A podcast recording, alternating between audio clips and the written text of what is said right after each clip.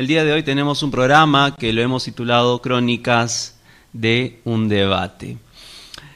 Hace eh, unos cuantos días ya, no hace muchos, asistí a un debate que se realizó aquí en la ciudad de Ica para poder escuchar a los candidatos que están buscando participar en política. Mm, muchos de ellos es la primera vez que participan en una LIT de esta índole y hay otros que ya tienen cierto recorrido, tal vez no político en algunos casos, pero sí bastante mediáticos, ¿no? Y están participando de estas elecciones. A, portas de poder ser congresistas, eh, solamente un año y, cuatro meses, ¿no? no es tanta, no es tanto la, la duración del mandato de este Congreso especial, pero están participando pues para este periodo congresal especial. ¿no? Mm, fuimos con cierta expectativa, con, con, cierta curiosidad, porque hay que escucharlos, ¿no? tal vez la tarea más importante, el superpoder, el power up que uno tiene como ciudadano en esta democracia es, y, su momento estelar es justamente las elecciones, la elección, ¿no? Y ahí es cuando los candidatos pues son mucho más amables de lo que en realidad son, son mucho más sonrientes, eh, mucho más apapachadores, ¿no? más abiertos, más cercanos. Y bueno, es parte de esta, eh, este tipo de, acontecimientos. Eh, escuché todo, todo el debate y en su mayoría, en su mayoría, eh, las participaciones fueron de, de un rango medio abajo, ¿no? de un rango medio abajo, la verdad. Me llamó la atención que si los candidatos no podían preparar argumentos, no podían preparar un discurso para un minuto y medio donde sintetizaran sus ideas en un minuto y medio, ¿no? si no habían preparado un discurso para ese tiempo, ¿cómo podía yo pedirles que parlamentaran de manera, de manera ecuánime, de manera seria, programática, proyectos para el país durante cinco años. creo que se aprecia la lógica de, de estas premisas, ¿no?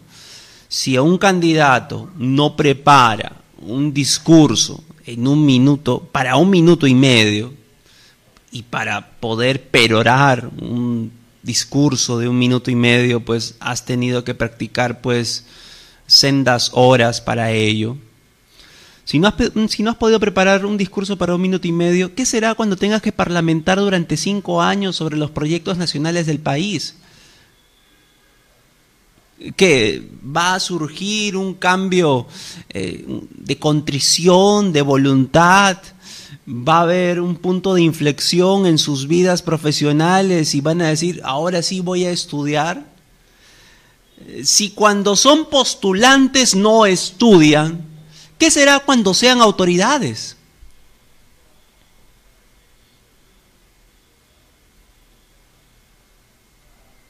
El silencio lo dice todo. O sea, es inconcebible eso. Entonces, por eso es que estos debates son importantes, ¿no? Los debates son como una entrevista grupal de trabajo, ¿no? Algunos de ustedes, como muchos de nosotros, habremos asistido a alguna convocatoria y a veces pasa que la empresa o la entidad eh, busca hacer una entrevista grupal, ¿no? Para ahorrar tiempo, etcétera, o para buscar eh, analizar la interacción entre, de los individuos en el grupo, etcétera, etcétera, ¿no?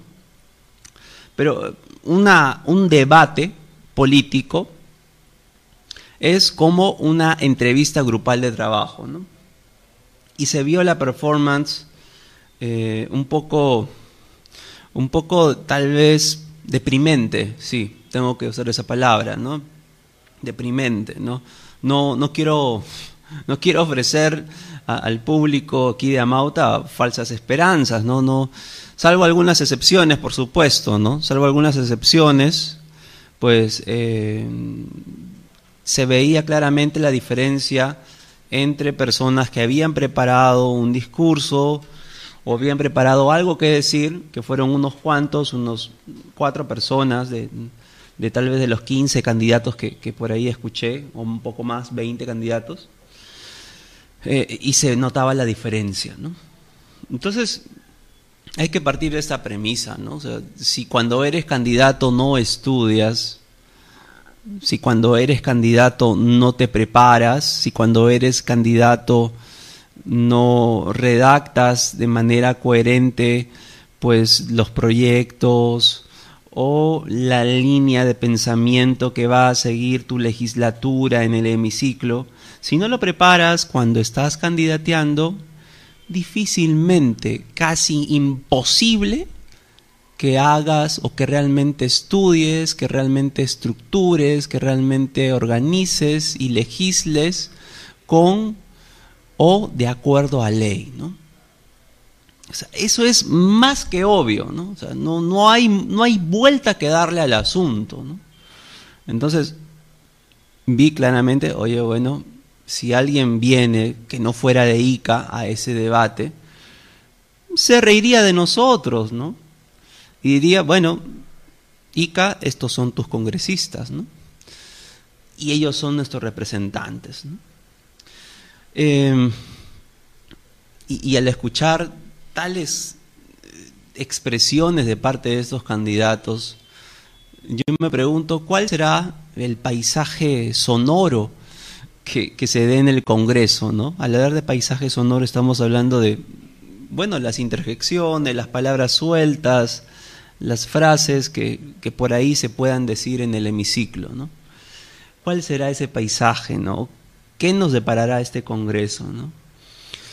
Eh, no solamente hemos analizado para este programa el debate de ICA, ¿no? que como les digo, y voy a repetirlo, en el transcurrir de esta edición, pues salvo algunas excepciones, el, promedio es, es, catastrófico, ¿no? el promedio es, es desastroso, teniendo en cuenta que ellos quieren ser personas que nos representen, que van a tratar sobre temas nacionales, que requieren, eh, no por derecho, pero sí por dignidad, de facultades eh, intelectuales, cognitivas, eh, amplitud de criterio que les permite abordar temas tan eh, poco tangibles, tan teóricos y abstractos como es el reforzamiento de las instituciones, como lo es la mejora de los servicios públicos desde una visión legislativa, eh, como es la idea de país. Entonces, eso no se resuelve simplemente con arengas eh, en las cuales hablo en tercera persona, ¿no? en las cuales eh, gesticulo de manera intensa, sin un acompañamiento coherente de un discurso o siquiera una, una idea, ¿no? Entonces queda simplemente en, nada, ¿no? El media training eh, sin fondo es solamente decir estupideces de manera, de manera bonita, ¿no? Y eso fue lo que vi de algunos candidatos, ¿no? Que, que se creían por ahí comunicadores y todo esto. ¿no?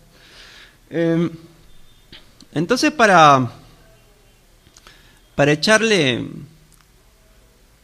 más sal al estofado, vamos a ver también eh, algunos extractos del el debate también en la ciudad de Lima, ¿no? Y porque claro, qué duda cabe, vivimos en un país eh, de una orden centralista y pues los candidatos responden también a, sus cabezas de lista, a las personas que los representan también en Lima. Y, vamos a ver entonces algunos, algunos extractos de algunos personajes que eh, han dicho alguna serie de cosas o han hecho alguna serie de cosas interesantes en el debate que ha organizado el jurado en Lima. A ver, vamos a pasar entonces con el primer video, José. A ver, lánzalo. Empezamos con el señor, el general Mora. sí, ahorita vamos a lanzar entonces el video. Son tres videos, de, uno del general Mora, otro de una candidata Jenny, si no me equivoco, de Vamos Perú, y hay otro señor también, Pompeyo, muy famoso, que se arrodilló en, medio del escenario eh, ante las cámaras y pidiendo el, apoyo y, de los que temen a Dios, ¿no?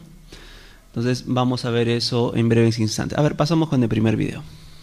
Un tema que nos golpea, un tema sobre el cual deberíamos trabajar sin cesar, tiene que ver con la deserción escolar y con el alto índice de deserción escolar para el caso de las niñas.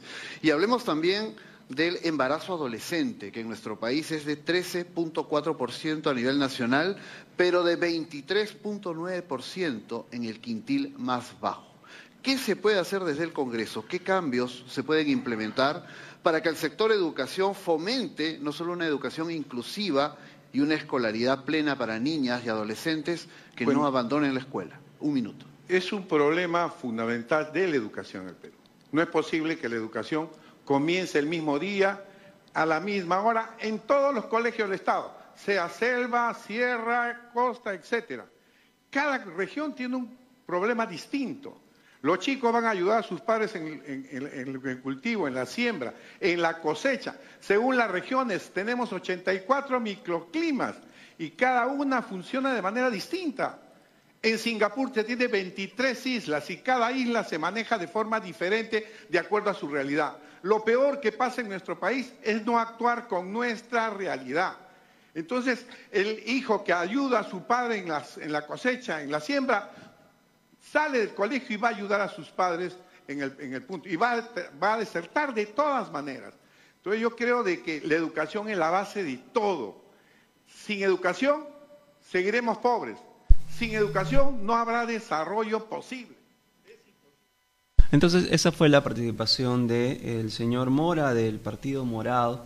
Eh, me gustó esa participación, vi bastantes participaciones de otros candidatos, pero me gustó porque toca algo fundamental, ¿no? Toca acerca em, de la primacía de la realidad, ¿no? Del factor realidad, ¿no?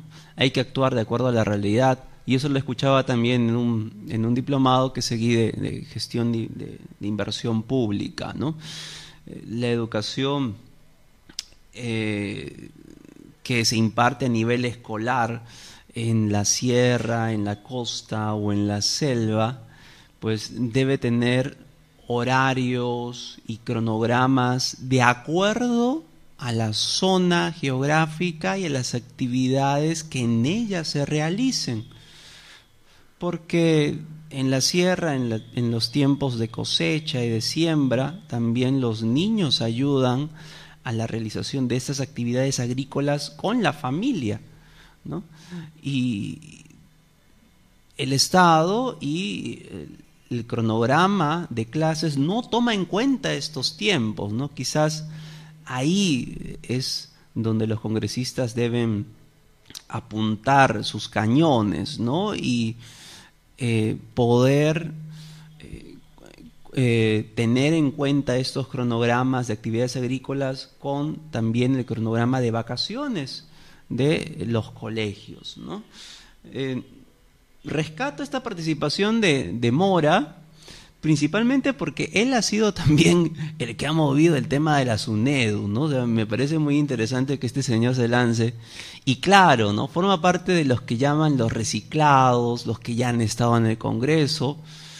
Em, no me parece que, sea simplemente el hecho de que si una persona ha postulado y ha tenido una, por lo menos, uh, regular performance o gestión en el Congreso, creo que por ahí podría darse nuevamente la oportunidad, ¿no? Teniendo en cuenta que Mora ha sido pues el padre del Cordero. Él con su ley ha sacado la SUNEDU, ¿no? Y hemos visto lo que la SUNEDU hasta el momento ha realizado, ¿no? Así que hay que tomar en cuenta el Señor eh, lo, que, lo que está diciendo. ¿no?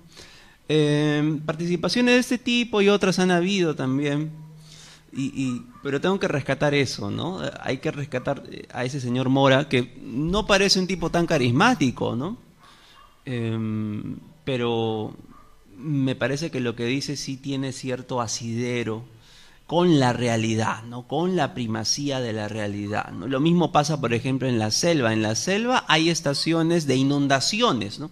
O sea, sí o sí, el poblado sí o sí se va a inundar. ¿no? Eh, y entonces, pero justamente en esas inundaciones hay clases. ¿no? ¿Por qué? Porque en todo el Perú tiene que haber clases a partir de marzo hasta diciembre. ¿no?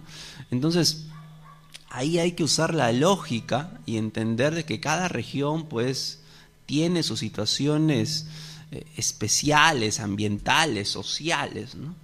y es ahí donde se debe apuntar. Eh, vamos a ver el siguiente video de eh, la señora Jenny, una señora que también forma parte, creo que de Vamos Perú, y vamos a ver el video. Yo soy mamá, emprendedora de siempre, y en Vamos Perú recogemos tus necesidades son las mías, son las de toda la lista. Sabemos perfectamente lo que a ti te hace falta y es por eso que en todas las normas que estamos proponiendo está tu voz en cada una de ellas. Basta ya de la violencia que vivimos todos los días. Ayúdanos a eliminarla. Sí, tú que me estás mirando, que estás tan cansado como yo, que te duele el alma de ver todos los días las noticias y no poder hacer absolutamente nada. Por eso estamos aquí, para salir adelante, para determinados peruanos que somos, tener la frente en alta y decir que tenemos la oportunidad de cambiar el Perú. Pero si no es contigo, no es con nadie.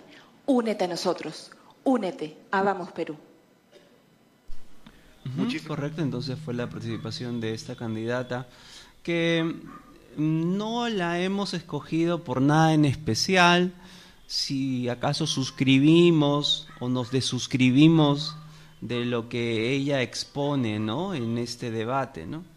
Simplemente nos sirve como un eh, objeto muestra su participación, su performance ante cámaras. ¿no?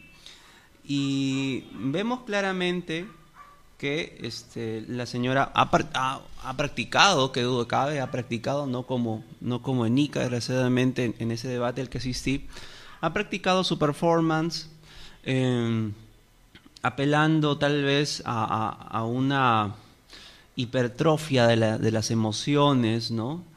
Hablando a, la segunda persona, señalando, eh, diciendo que ellos tienen lo que tú necesitas, tal vez como vendiendo un producto, ¿no? Tal vez siendo un político de teletienda, ¿no? podría ser eh, esa mi, lectura de lo que estamos viendo ahí, ¿no? Y es que esto nos lleva a una lectura mayor, lectura, una lectura más profunda, ¿no? De parte de los políticos. Los políticos en realidad son solamente personas, ¿no? Y la política misma es otra arena más donde ellos proyectan lo que son. Y simplemente la señora es eso, ¿no? es eh, una es todo un, florido muestreo de intenciones. Desde luego no vamos a ponernos a hablar con la técnica y la lógica en un debate, sino vamos a perder. Pero em, lo expone tal cual, ¿no? Como si fuera un producto, ¿no? Eh, como si me estuviera o nos estuviera vendiendo algo, ¿no? Es lo que sentimos, ¿no? Sentimos por lo menos cierto sector de la población, porque aquí, desde qué duda cabe, no hablamos, eh, en este programa no hablamos por casi nadie, solamente hablamos por nosotros mismos. Nosotros no somos la voz de Dios, ¿no? Como, como quizás otros medios pues sí podrían arrogarse tal título, ¿no? Pero eh, eh, hay un media training, eh, supongo, desde el punto de vista de las emociones, ¿no? De la gesticulación, ¿no?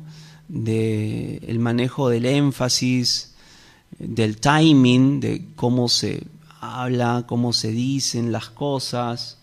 Pero si se dan cuenta y escuchan de nuevo eso, como otras participaciones, no dice nada. No dice absolutamente nada, no hay una idea, no hay un ejemplo, ¿no?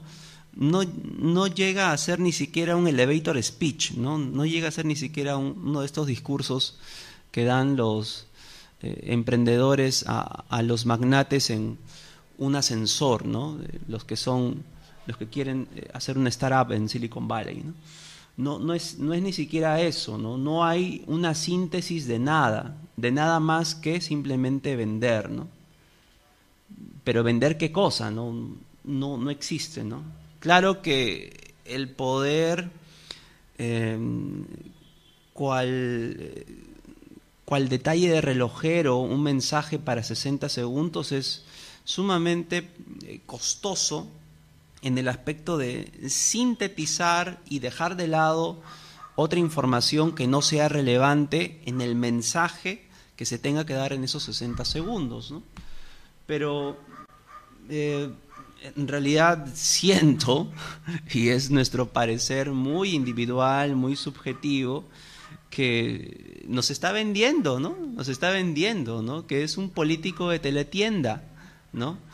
Y que personas con dos dedos de frente en estos tiempos, ya no les vamos a creer, pues, ¿no? Tú me puedes, la, emoción es necesaria para la transmisión de mensajes, pero no es el mensaje. Eso es lo que tiene que entenderse, ¿no? Eh, la emoción como vehículo, pero no como contenido, ¿no? La emoción como continente, pero no como contenido. Y eso es, parece que, existe, existe, esa hipertrofia, ¿no? Cuando no hay contenido, entonces todo es continente, ¿no? Todo es emoción, ¿no? Y es absolutamente vacío.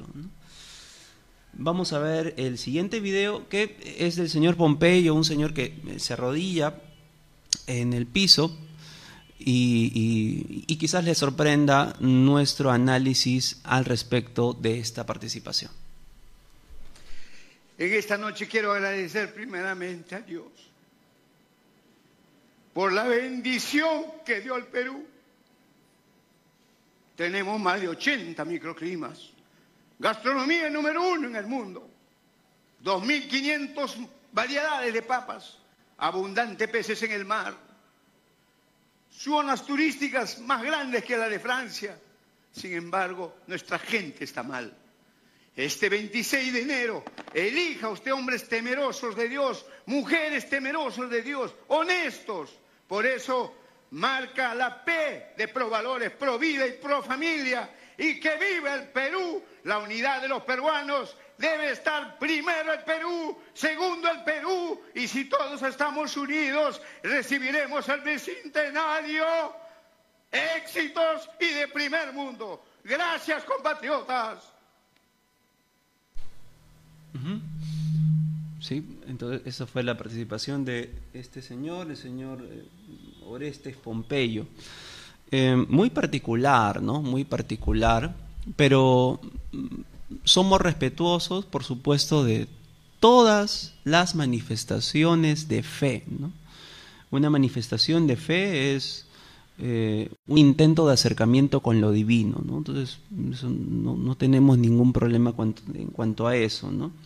Sí tengo que acusar de que a veces eh, sectores liberales de pensamiento pues más bien acusan que eh, este tipo de, manifestaciones, performance, declaraciones, son vistas desde un tono desdeñoso, ¿no? Y más bien yo, yo desdeñaría ese tipo de manifestaciones, ¿no? tenemos la libertad de culto, de poder manifestar nuestra fe y nuestras ideas, y eso pues eh, es parte de la libertad. Ahora, eso no tiene, pues, no, podemos ahí decir nada al contrario. Desde el aspecto político sí hay muchas cosas que decir, ¿no? Volvemos al asunto de simple emocionalismo arengando eh, desde la fe, buscando atraer a la gente desde la fe hacia lo político, ¿no? los evangelios son claros, ¿no? Lo que es del César es del César y lo que es de Dios es de Dios, ¿no? ahí hay una tergiversación peligrosa o una manipulación calculada de la fe de la gente, ¿no? Y eso es algo que, es triste, ¿no? Eso es algo que es, es triste. ¿No? no es para burlarse, sino para analizarlo y, no debiera pues ser ese el asunto. ¿no?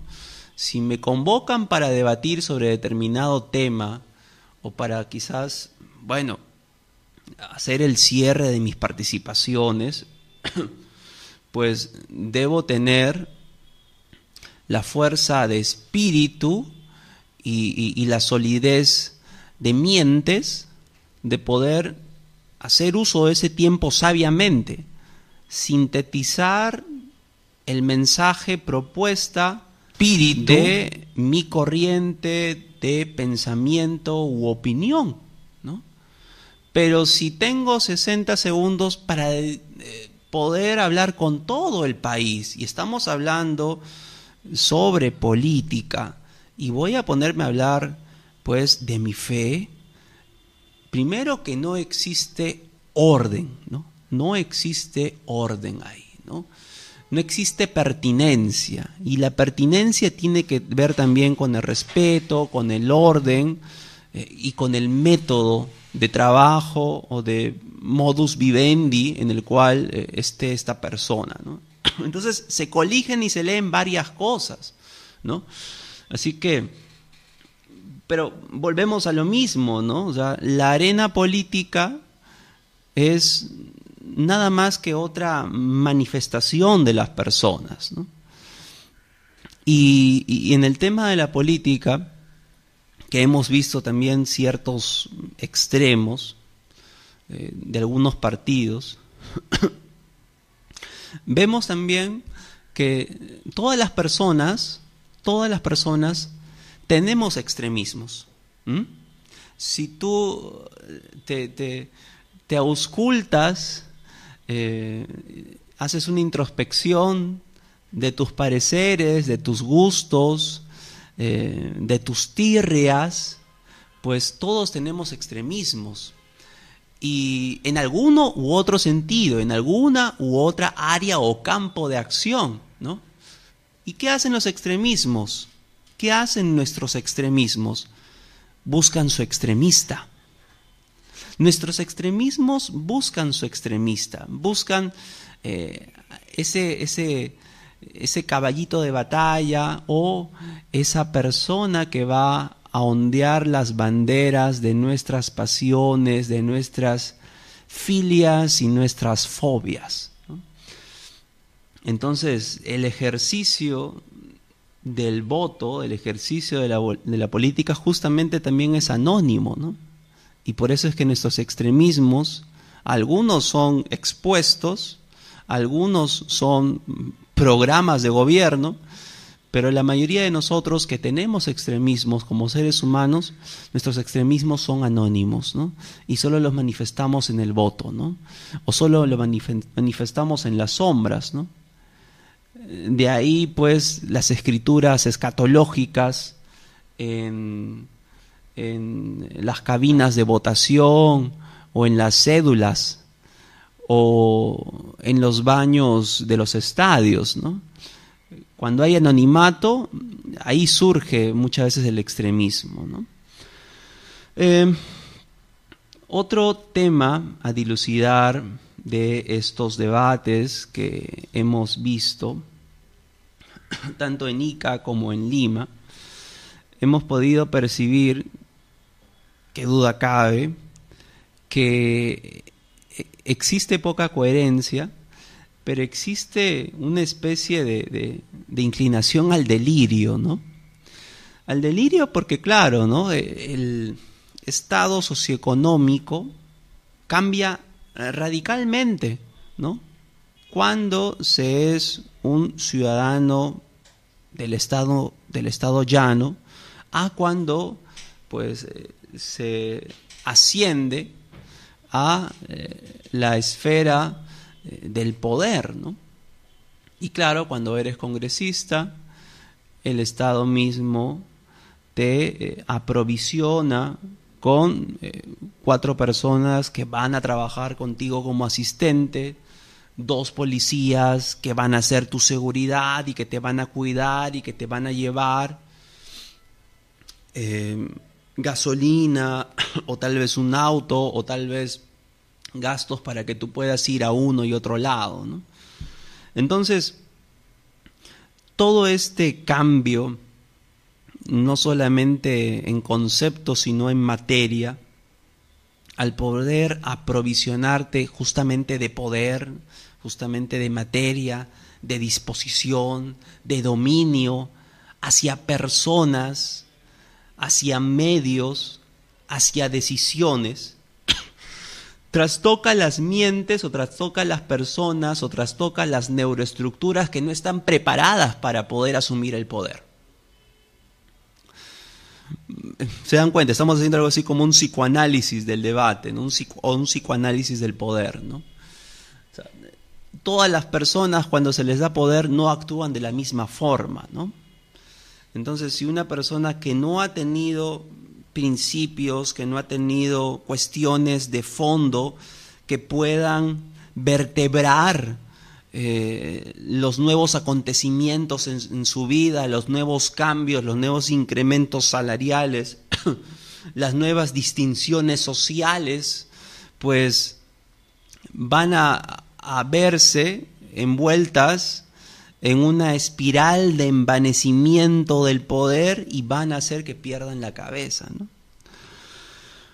Y, eso es lo que pasa, ¿no? Pasa eh, que se vuelven megalómanos o que en el más de los casos simplemente busquen a cuáles escolares, porque veía muchos candidatos que se comportaban como escolares, eh, buscan utilizar el poder para la concreción de esos sueños febriles de su juventud, ¿no?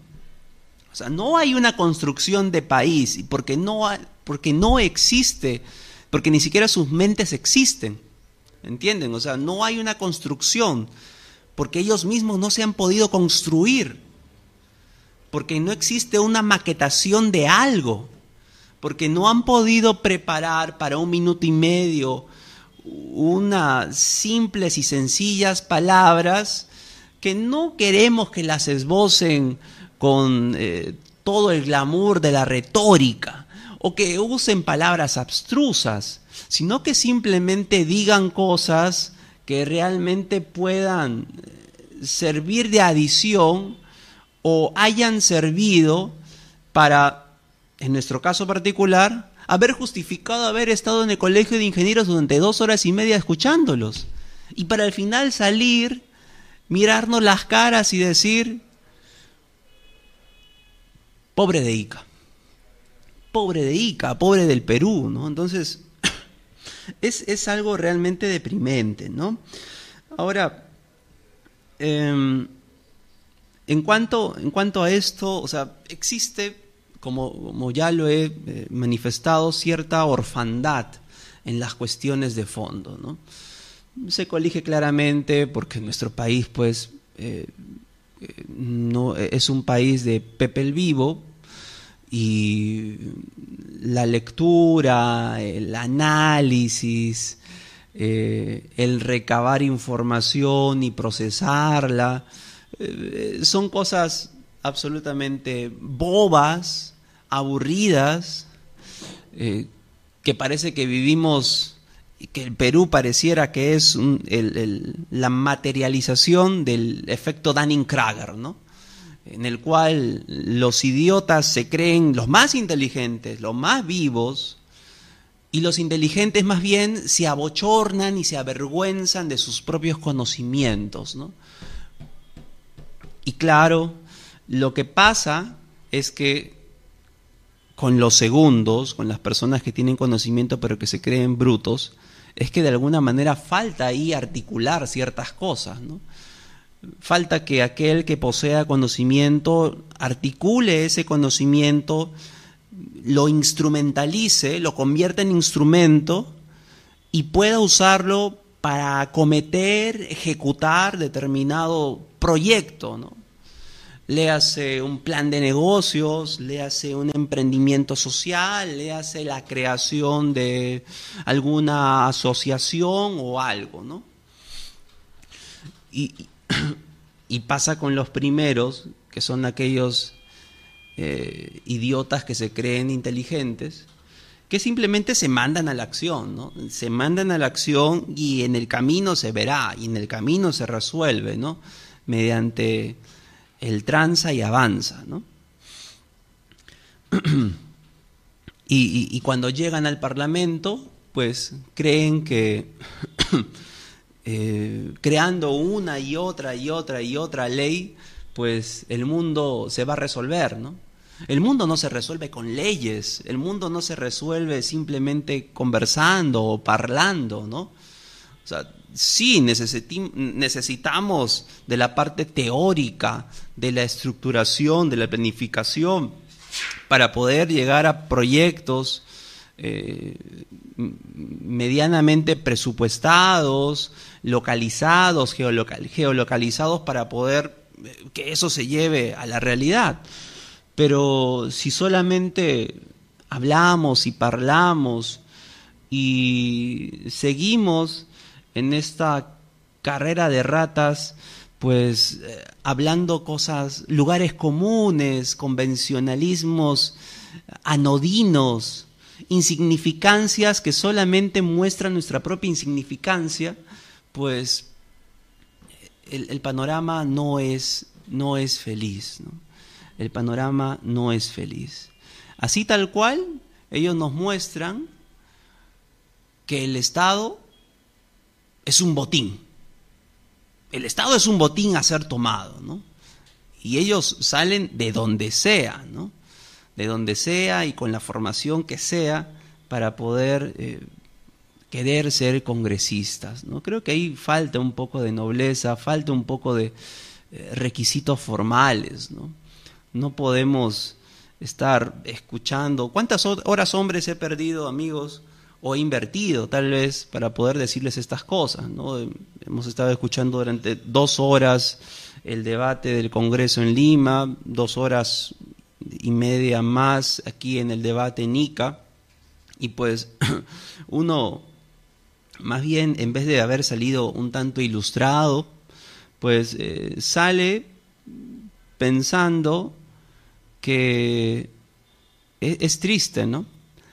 Y es más, ¿no? Es más, si uno quisiera meterse, si uno quisiera participar, pues tendría que hacerlo con un sinfín de poderes fácticos, con un sinfín de situaciones, con la prensa, y es realmente caótico, ¿no? O sea, uno no, no ve una solución próxima a este tipo de situaciones, ¿no? Em, sin embargo, sin embargo, tenemos que hacer algo, ¿no? Y por el momento, la medida inmediata y primordial es la elección. ¿no? Estamos aquí a, unas cuantas, unos cuantos días de la elección, así que te pido que pienses bien tu voto, elige bien a tus candidatos, eh, no votemos por extremismos, analicemos bien las propuestas, creo que votar en blanco, votar en viciado, no es una opción porque le podríamos estar dando eh, algún tipo de empuje a otras tiendas políticas que tienen ideas que van en contra de todo lo que significa la democracia. Así que a pensar un poquito más y a ponernos a hacer la tarea, a estudiar, a escuchar un poquito más a nuestros candidatos para que podamos decir que cumplí con el país. Simplemente es eso, ¿no? El país solo te necesita una vez cada tanto tiempo, ¿no? Bueno, ahora hay una elección especial, pero cada cinco años, cada cuatro años el país te necesita, ¿no? Es lo único que tienes que hacer, no tienes que hacer otra cosa más. Hacer bien tu trabajo y simplemente poder votar con ecuanimidad y con justicia. Bien amigos, entonces em, e, esto, esto es lo que hemos compartido el día de hoy con ustedes. Por ahí hay algún amigo que ha compartido un comentario. Dice, lo que es preocupante es la gran cantidad de personas que se sienten representados con ese acto y no logran identificar el mensaje perverso que esconde.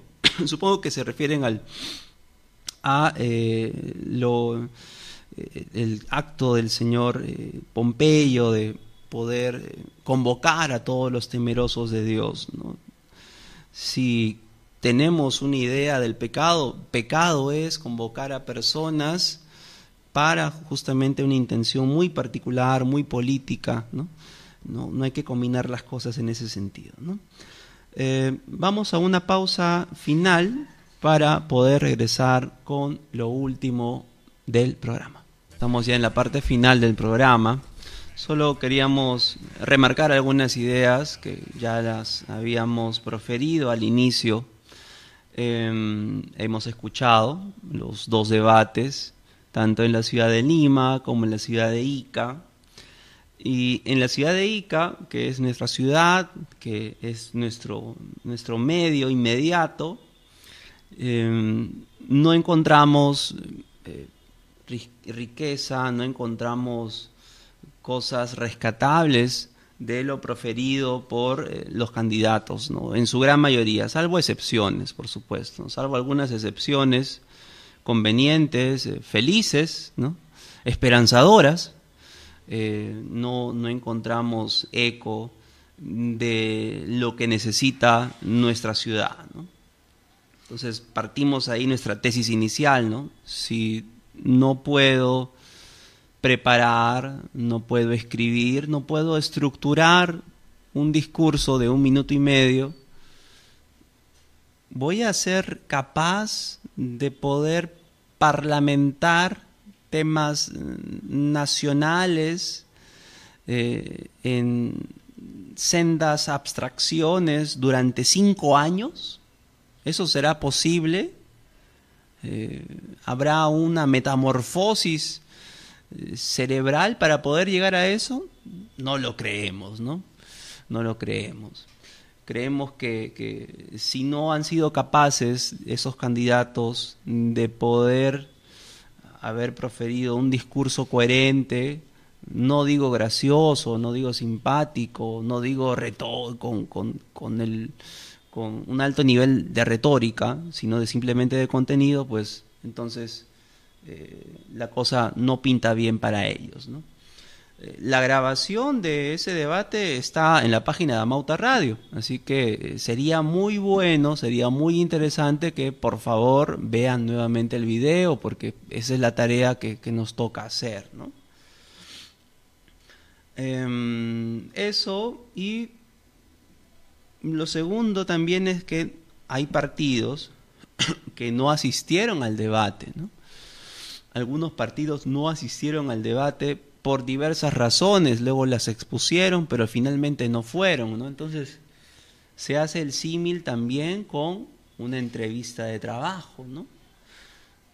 Cuando tú vas a una entrevista de trabajo, bueno, eh, forma parte del proceso de convocatoria, pero si no vas, significa que no te interesa, ¿no?